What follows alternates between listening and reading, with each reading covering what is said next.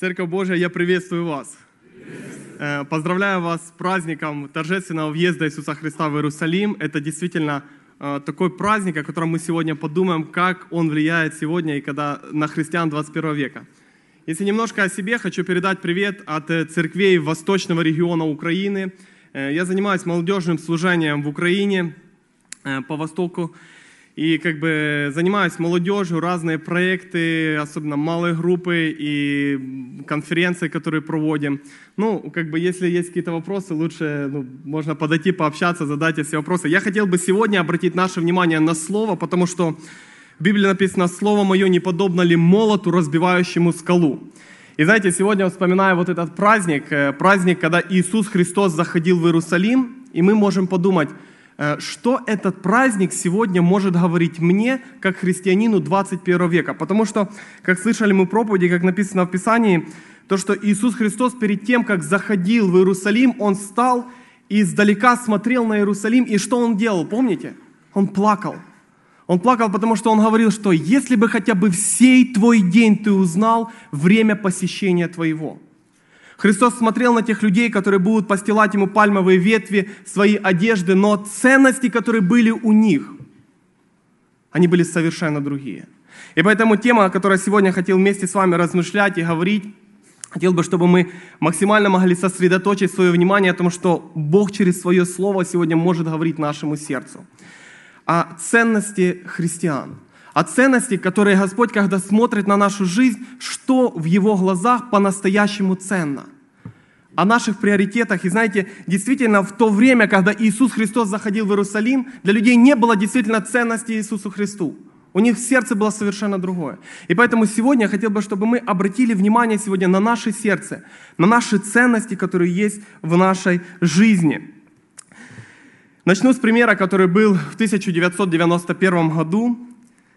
Это была ночь, когда миллионы человек, миллионы жителей Советского Союза потеряли абсолютно все, что им принадлежало. Некоторые люди, которые, может быть, сидят в этом зале, помнят это время, э, помнят, что это время было большого финансового кризиса, который достиг около 2000%. Это было тяжелое время.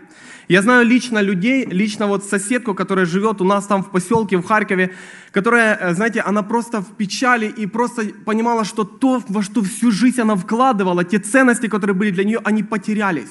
Потому что люди, работая на предприятиях, э, постоянно, знаете, ложили деньги на книжку и постоянно думали, что вот настанет старость, вот придет то время, вот мы достигнем этого, и мы купим тот заветный ВАЗ-2107, построим, может быть, будем жить в доме, будет обеспеченная жизнь.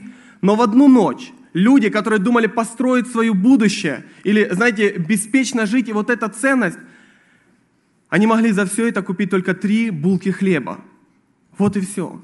И знаете, это вопрос сегодня, в чем настоящая ценность? В чем сегодня наша ценность как христиан? Во что мы вкладываем само больше? И что мы ценим? И что Господь, смотря на нашу жизнь, ценит больше всего. Об этом хотел сегодня говорить.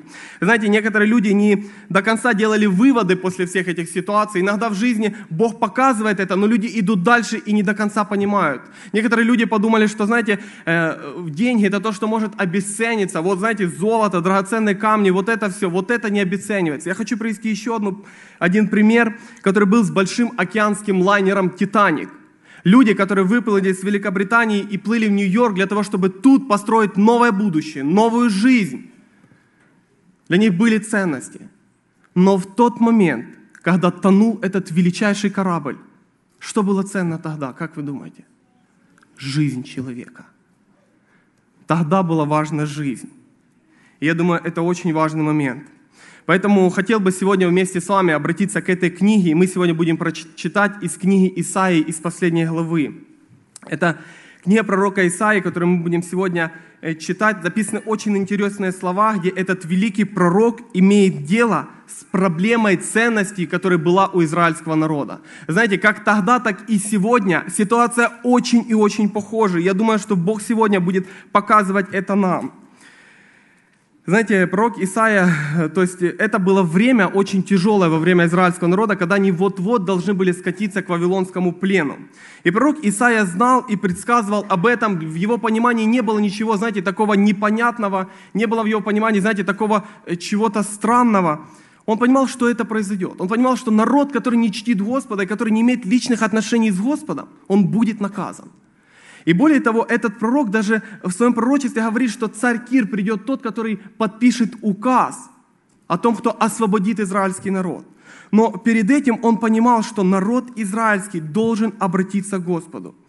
Если обратить свое внимание на эту книгу Исаи, то можно увидеть, что эта книга состоит из двух частей. И вторая часть говорит о том, как Бог через этого пророка взывает к народу и говорит, обратитесь ко мне, я могу вас спасти, я могу вас избавить, я могу вас, я могу, я вас помилую, только обратитесь ко мне. Очень похоже это, когда Иисус Христос говорил, если бы хотя бы в сей твой день ты узнал время посещения твоего. Знаете, Бог сегодня стучит в сердце и говорит, сегодня день спасения. Это очень важный момент. И знаете, Исаия молится, и вот э, молится этой молитвой, где этот мотив спасения, где Господь может спасти этот народ. И в 63-64 главе Бог в 63 главе Исаия молится этой ходатайственной молитвой за народ. Он говорит, мы согрешили. Он не говорит, что вот они такие плохие, вот они такие. А мы, он говорит, нет, это мы. Это мы согрешили. Помните, как Неемия говорил, это мы согрешили. Помните, когда Моисей, когда стоял на горе, и Господь говорил, я уничтожу весь народ, и от тебя произведу нового. Он говорит, нет, тогда и меня. Помните, он ходатайственной молитвой молился за народ. Для него был дорог, он любил этот народ. И вот дальше, в 65-66 главе, Господь начинает отвечать через пророка Исаии, что им необходимо делать. И знаете, мы сегодня обратим наше внимание на первых четыре стиха из этой 66 главы, где Бог показывает очень важные элементы жизни израильского народа, которые касаются сегодня абсолютно каждого человека, который считает себя христианином. Я думаю, что многие из нас переживали такое состояние, когда все на то, на что мы надеемся, все, во что мы так много вкладываем, оно теряет свою ценность. Знаете, исчезает. И тогда вопрос, что остается тогда? Люди, которые жили в Украине, знаете, ситуация, вы знаете, на Донбассе и в Луганске, люди потеряли, люди много вкладывали, но переоценка ценностей произошла. И люди задают вопрос, а что тогда? Что остается тогда, когда все то, казалось бы, ценное, потеряло свою ценность?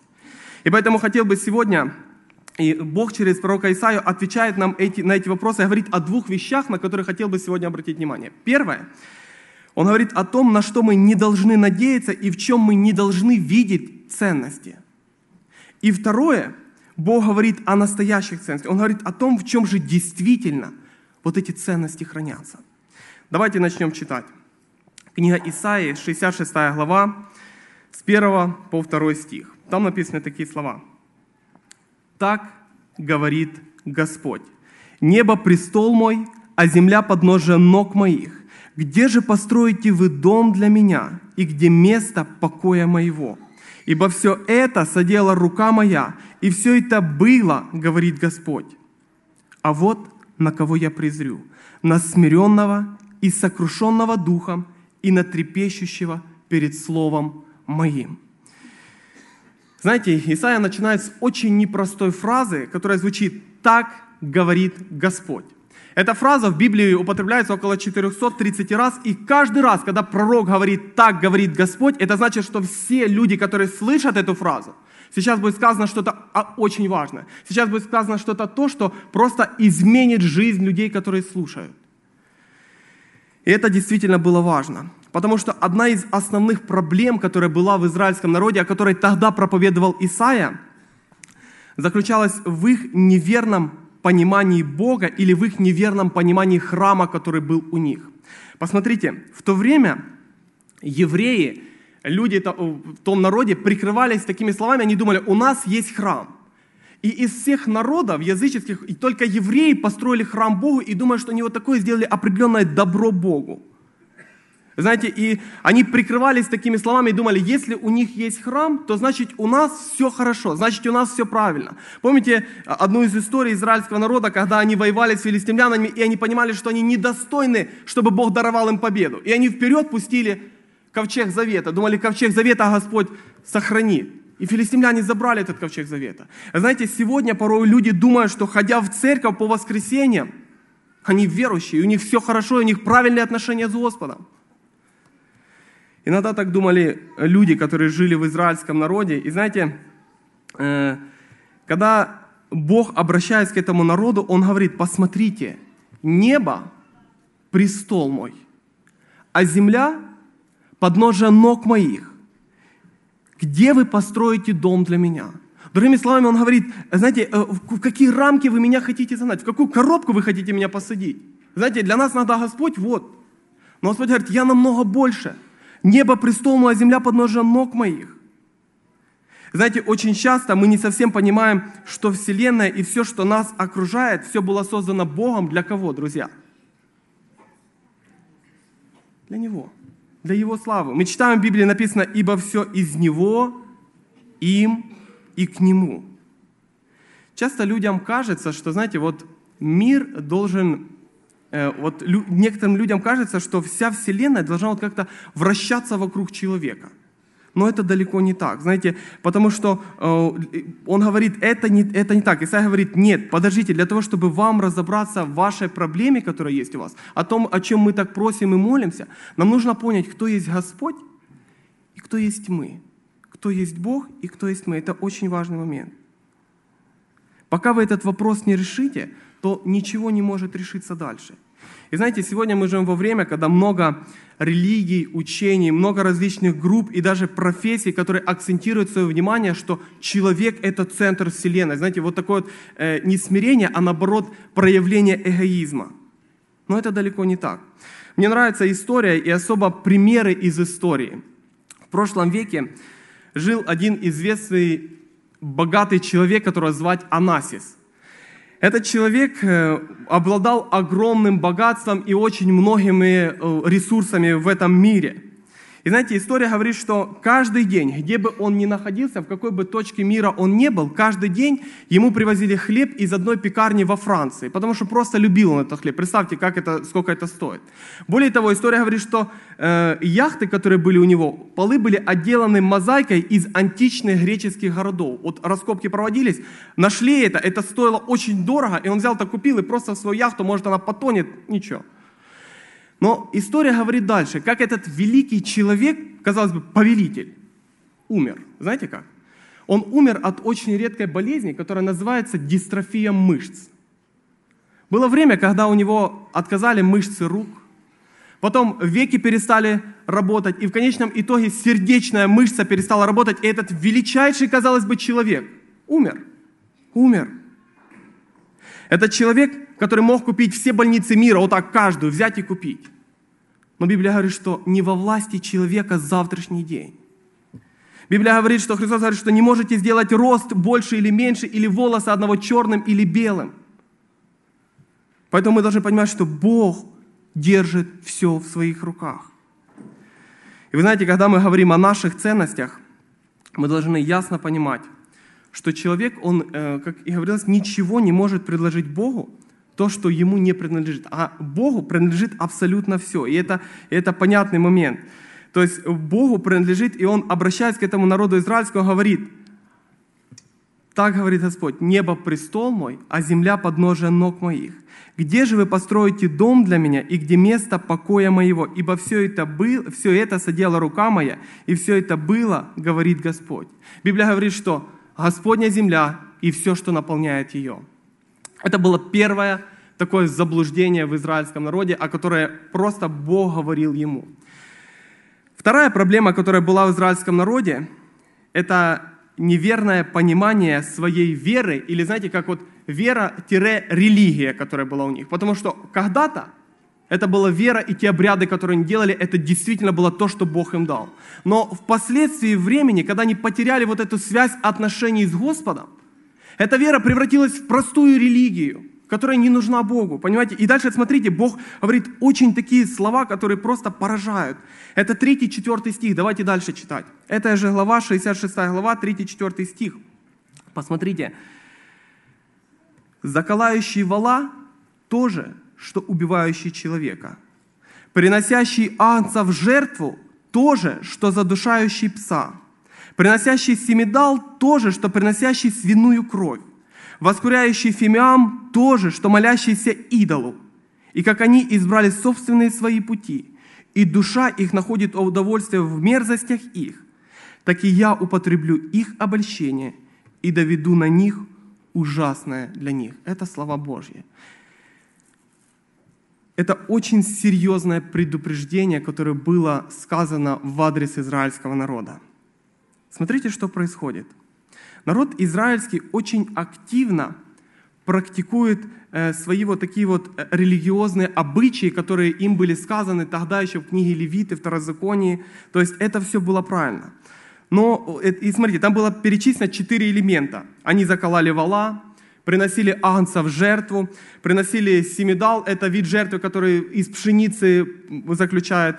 И четвертое, воскуряли фимиам. Они делают то, что предписано в законе, и внешне, вроде бы посмотреть, все правильно делают.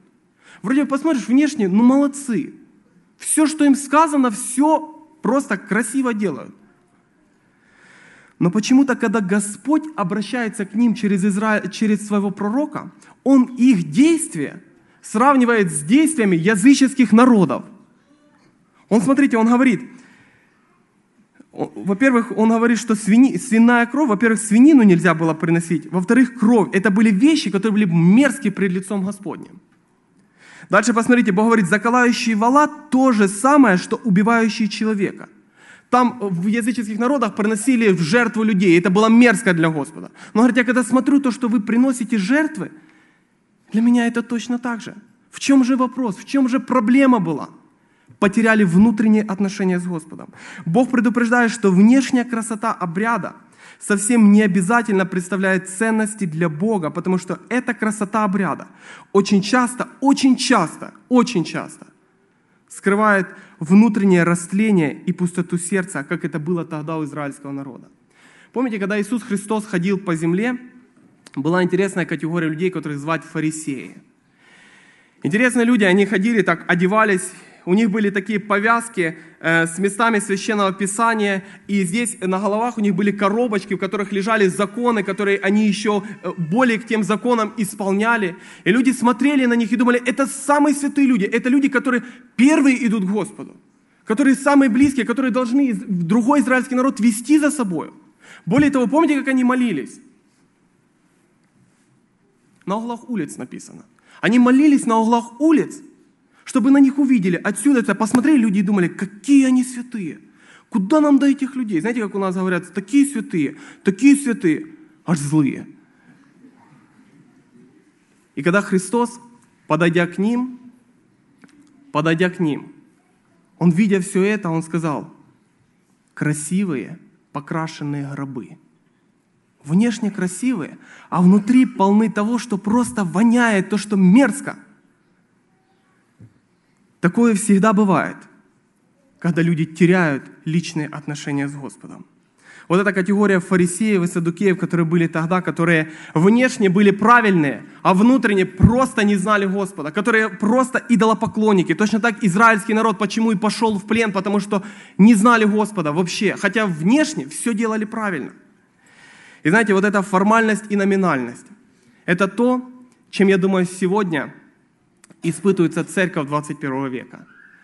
Я думаю, сегодня, знаете, как и у нас в Украине, достаточно легко быть верующим, достаточно легко ходить в церковь по воскресеньям, даже участвовать в каком-то служении. Но знаете, когда Господь смотрит в наше сердце, Он точно знает. И мы, когда обращаясь к Господу, когда заходим в свою тайную комнату, мы понимаем свое состояние и понимаем, кто есть Господь для меня. Поэтому сегодня, знаете, очень много религиозных людей. Часто даже, знаете, извините, мы склонны к тому, что есть определенная форма, по которой мы живем. И мы к ней привыкли. Вот даже служение проходит, есть э, форма, очередь, люди, программа. И это все правильно. Посмотрите, Господь, когда обращается к израильскому народу, Он не осуждает то, что они делают, не осуждает их жертвы, которые они приносили. Он осуждает сердце, с которым они это делали. Он осуждает мотивы, с которым они это делали. Бог говорит о другой проблеме, о том, что за этим обрядом ужасная пустота сердца, которая была в израильском народе. Поэтому э, Господь сегодня желает личного отношения с Ним и личных отношений. И Бог через пророка Исаия обращается к народу израильскому и говорит, вам для того, чтобы решить ту проблему, которая была у вас тогда, вам нужно сбалансировать свою внешнюю красоту с вашей внутренней. Знаете, вот поставить на, на уровень. Чтобы так, как есть вот здесь, так было там дома и в нашей жизни. Это очень важный момент. Знаете, когда, когда, к Иисусу Христу, когда Иисус Христос вышел на служение и принимал крещение, то Иоанн Креститель своим ученикам указал на Христа и говорит, теперь вы идите за Ним. Интересно, ученики Иисуса Христа, как они подходят к Нему, это в первой главе Евангелия от Иоанна, они подходят и не называют Его Христос, Сын Божий. Они говорят Ему, Рави, учитель, ты для нас пока что только лишь учитель, мы еще ничего не знаем о Тебе. И все, что мы пришли, это потому, что наш учитель указал на Тебя. Они ему задают хороший вопрос. Покажи, где живешь. И написано, пошли и увидели. Знаете, мы можем быть красивыми здесь в церкви, но очень некрасивыми дома. Или э, в, в будни. Знаете, очень мне нравится, когда самый сильный потенциал церкви и людей Божьих проявляется не в воскресенье, а проявляется с понедельника по воскресенье, в будни. Подумайте, давайте проанализируем свою жизнь, как у нас. И знаете, вот э, по сути дела, вот мы говорим о такой э, религии, которая не имеет отношений с Богом. Вот по сути дела, человеческая религия, вот именно религия, не вера, а та религия, которая была тогда у израильского народа, она не нужна Богу. Помните, когда апостол Павел цитировал этот же отрывок, когда он проповедовал в Афинах, он буквально говорил эти же похожие слова. Это Деяние, 17 глава, 24-25 стих. Он проповедовал афинянам и говорил, «Бог, сотворивший мир и все, что в нем, он, будучи Господом неба и земли, не в рукотворных храмах живет и не требует служения рук человеческих, как бы имеющих в чем-либо нужду, сам дая всему жизнь и дыхание и все. Когда Иисус Христос жил на земле, за ним ходила большая толпа людей. И знаете, эта толпа людей была пять тысяч, эта толпа была немножко меньше, там, помните, у учеников, потом 70 учеников, 12 учеников, и 3 ученика, и один ученик. Помните, круг все уже, уже уже. И был один момент, когда 70 учеников ходили за Христом, и когда Христос говорит, кто не будет есть плоти моей и пить крови моей, тот не имеет части со мною. И знаете, эти 70 учеников так услышали, слушают, думают, как такое можно говорить? Как такое можно вообще слушать? И они, помните, что после того времени? Встали и что? И ушли. И ушли. Интересно, как действовал Христос. Он не догонял их и не говорил, подождите, вы неправильно поняли, вернитесь, я сейчас все объясню и расскажу, вы все поймете. Христос не делает так. Он сидит и 12 этим говорит, а вы что сидите? Чего вы не уходите, а? И они ему говорят, куда нам идти? Ты имеешь глаголы вечной жизни. Это те люди, которые действительно поняли, почему они здесь. Это люди, которые поняли, почему они это делают и ради чего они это делают. Те 70, наверное, не до конца понимали. И ходили только до времени. Поэтому вот такая формальность и номинальность, она лишь только до времени. Больше того, смотрите, человеческая религия не только бессмысленна, просто вот услышьте, человеческая религия, которая ну, без отношений с Господом, она не только бессмысленна, но человеческая религия, она даже опасна. Посмотрите, как написано 66.4, она вызывает Божий гнев. Человеческая религия, в отличие от Божьего поклонения, она вызывает Божий гнев – Написано, что «и я употреблю их обольщение и наведу на них ужасное». Вот это состояние, в котором они жили, вот это состояние, в котором они находились, Бог обратит против них. Помните, вообще вот э, даже слово покаяние наше, пока... метаноя, это от одного состояния в другое. Когда мы шли за миром, а теперь Бог изменил наше сердце, и мы идем за Господом. Как в жизни блудного сына, который, знаете, когда уходил от отца, и он, его ценность была в проведении времени с друзьями, в проведении времени, может быть, разгульная такая жизнь, но его ценности постепенно падали, падали, падали, пока его ценность начала быть в свином корыте и в тех рожках, которые ему никто не давал. И тогда он по-настоящему встал и сказал, куда мне идти, что мне делать? И пошел к отцу. Действительно, это важные такие моменты, когда мы говорим о том, чтобы иметь внутренние отношения с Господом. Хочу обратить сегодня еще на вторую часть. что же по-настоящему ценно в глазах Божьих, когда Он смотрит на нашу жизнь. Я хочу, чтобы мы сейчас были вот особенно внимательны. Смотрите, Он говорит в Исаии 2 глава, 66.2 мы прочитали, «А вот на кого презрю, на смиренного и сокрушенного духом, и на трепещущего перед словом моим». Очень интересная фраза. Господь, обращаясь к народу израильскому, Он говорит, вот тот, который достоин, чтобы я обратил на него внимание. Помните книгу Иова, где Бог говорит, обратил, когда дьявол приходит, он говорит, обратил ли ты внимание твое на раба моего Иова, ибо нет такого, как он, человек непорочный, справедливый, богобоязненный и удаляющийся от зла. Знаете, Господу приятно сегодня хвалиться такими людьми, людьми верными, которые действительно верно служат Ему. И это действительно было приятно для Господа тогда. И дальше, знаете, Бог перечисляет вот эти две вещи, которые очень ценны перед Ним здесь в книге Исаии. Смотрите, насмиренный и сокрушенный дух и трепет перед Его Словом. Я хотел бы обратить внимание на эти вещи в нашей жизни. Смирение, что это такое? Мы очень часто в своей жизни молимся о смирении, мы просим смирения, мы осознаем в своей жизни, как нам не хватает этого смирения – знаете, я посмотрел э, в словаре, что такое смирение. Так вот, словарь говорит так. Смирение – это отсутствие гордости, отсутствие высокомерия, сознание своего ничтожества, своей слабости, кротость и покорность. Проблема смирения или его недостатка еще имеет свое начало очень и очень давно. Помните, когда э, был Люцифер, один из архангелов, он был один из больших архангелов. И помните, как написано, что он сказал, «Взойду выше звезд Божьих, поставлю престол свой и сяду на горе в сонный богов». Так вот эта вот проблема смирения – это возвышение себя. Эта проблема началась там, она же и продолжилась в Эдемском саду, когда Бог создал э, рай, Эдемский сад, поместил туда человека, поместил туда определенные принципы. Но когда дьявол подходит к человеку, он говорит, вы можете стать больше – вы можете стать лучше, вы можете стать как боги. У вас есть шанс. И знаете, вот эта проблема возвышения себя. Посмотрите, как мы говорили уже, само спасение начинается со смирения. Само спасение начинается, покаяние, это слово метаноя, когда мы понимаем, что э, то, куда я двигался, я осознаю, что это не работает. Я буду двигаться в другом направлении, как мы говорили о блудном сыне, когда его, его ценности терялись и падали, когда он решительно развернулся и сказал, я пойду к отцу.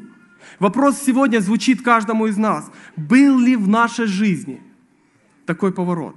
Был ли в нашей жизни тот момент, когда мы сказали, все мое ценное не во мне, в тебе, Господь. И вот это есть проявление настоящего смирения. Когда мы не в себе видим ценность, а в Боге. И это, знаете, то, к чему Бог призывал израильский народ. Это то, к чему Бог сегодня призывает церковь 21 века.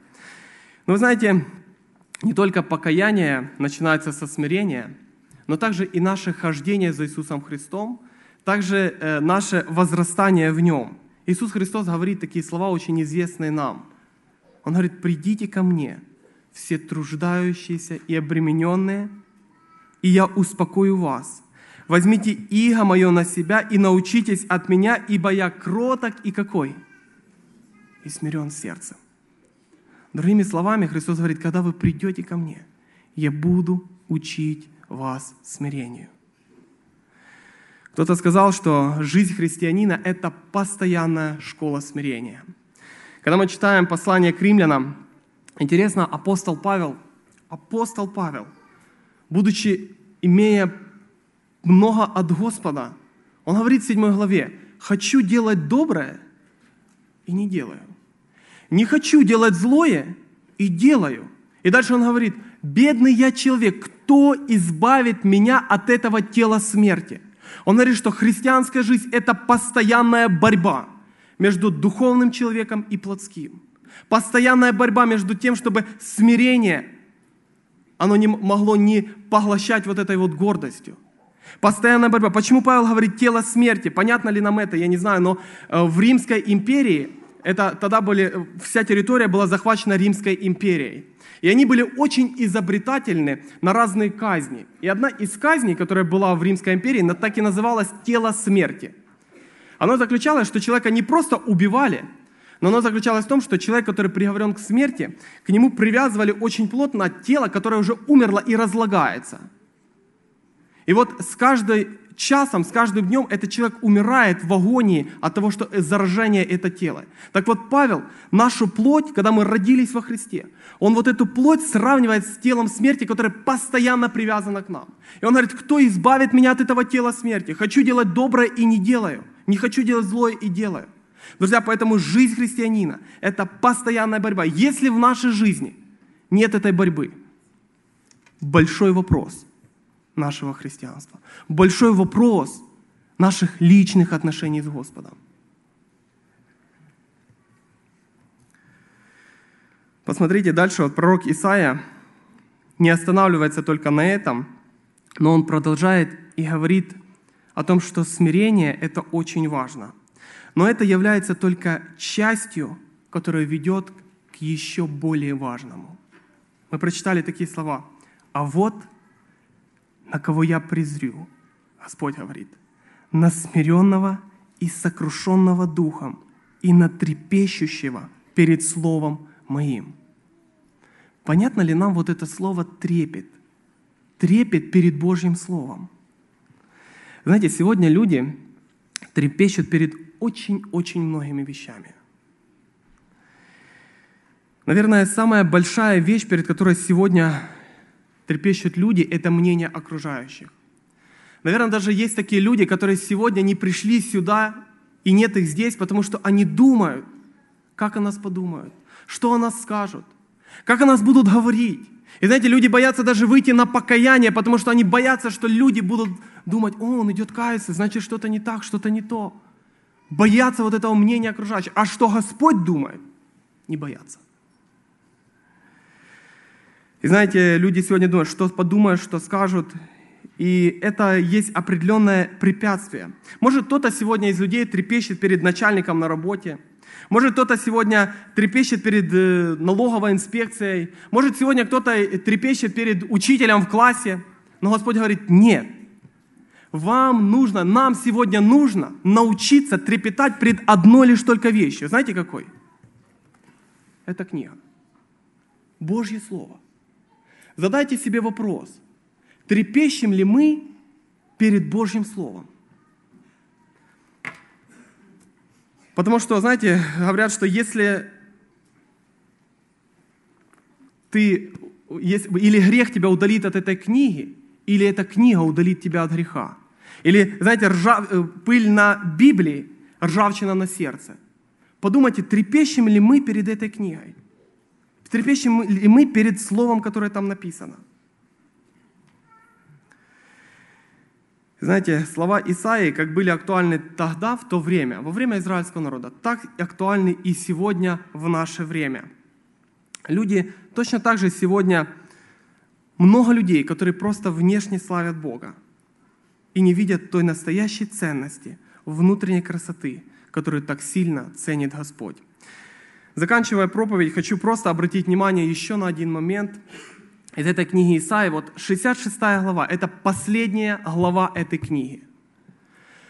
В первой главе книги Исаии, спустя 40 лет, еще в самом начале, когда Бог призывал этого великого пророка, Бог говорил одно и то же израильскому народу, чтобы они научились иметь величные отношения с Ним.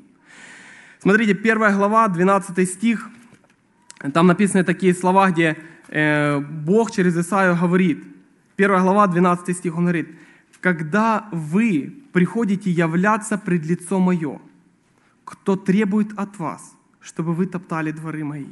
Не носите больше даров напрасных, Тщетных тут слово такое стоит. Бог говорит, перестаньте, если в вашем сердце нет поклонения Богу, если в вашей жизни нет смирения, нет трепета перед Божьим Словом, то все, что человек делает, это не больше, чем театр перед Богом. Бог говорит, мне не нужна твоя игра в святость. Он говорит, мне нужно твое посвященное сердце. И знаете, сегодня, празднуя вот этот праздник, вспоминая о празднике входа Иисуса Христа, Иисус Христос плакал, когда смотрел на израильский народ. Он плакал и говорил, если бы хотя бы в этот день ты узнал время посещения твоего, но это ныне сокрыто от глаз твоих, потому что ты далеко ушел. Знаете, сегодня, я думаю, Господь, может быть, звучит и говорит нашему сердцу. Говорит нашему сердцу о многих моментах, которые есть у нас.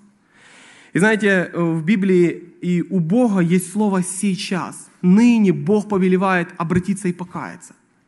У дьявола есть другое слово, которое называется «завтра». Завтра покаемся, завтра начнем служить Господу, завтра будем думать о своих ценностях, завтра будем как-то в порядок приводить свою жизнь. Но нет, он говорит сегодня и сейчас. И знаете, сегодня, когда мы говорим о наших ценностях, о нашем следовании за Иисусом Христом, когда мы молимся, давайте будем честны просто сами перед собой. Просто проанализируем свою жизнь хотя бы за вот эту прожитую неделю, которая позади. И вспомним, какие были наши действия, какие были наши мысли, какие были наши планы, потому что именно они говорят о настоящих наших ценностях. И поэтому Бог говорит, что ваша истинная ценность, ваше благословение, ваша жизнь заключается в двух вещах. Научитесь видеть ценность не в себе, а в Боге. Научитесь смиряться перед Богом. Научитесь дорожить каждым словом, которое записано здесь. Для того, чтобы наша жизнь могла стать утверждением Божьих ценностей в каждом из нас. Да благословит нас Господь. Аминь. Давайте будем молиться.